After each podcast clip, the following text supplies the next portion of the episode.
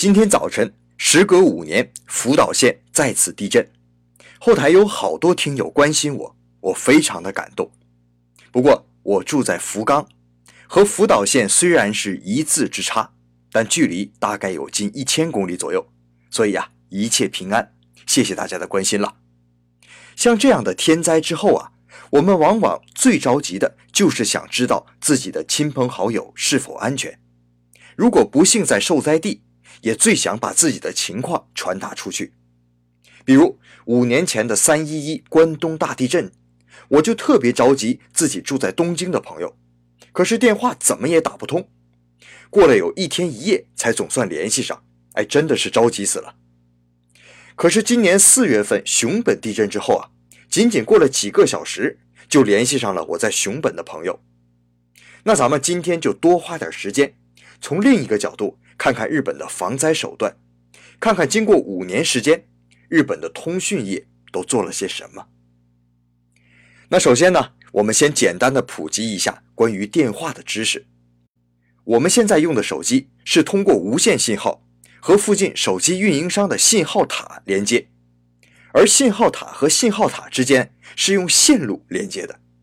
所以啊，如果我在福冈给东京的朋友打电话，是福冈的信号塔接收到我的信号之后，一路通过线路传送到东京的信号塔，然后再由东京信号塔。发射无线信号转到我朋友的手机上，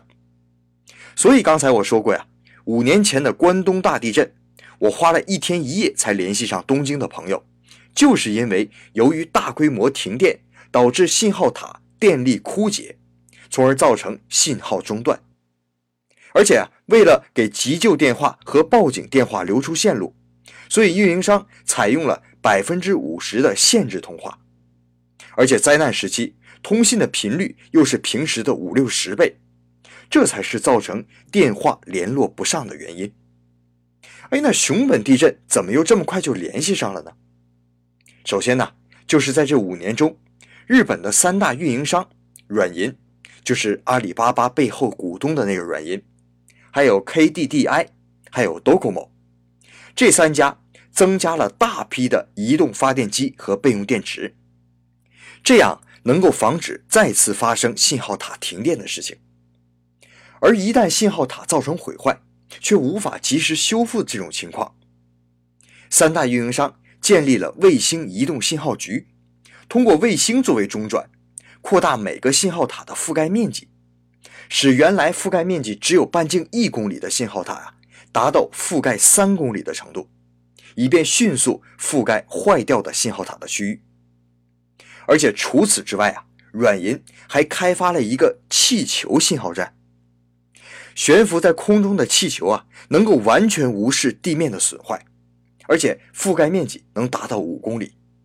这在熊本地震中是起到了超乎寻常的效果的。总之啊，三大运营商或联手或单独开发，时刻有一种危机意识，能认识到缺陷并且不断改善，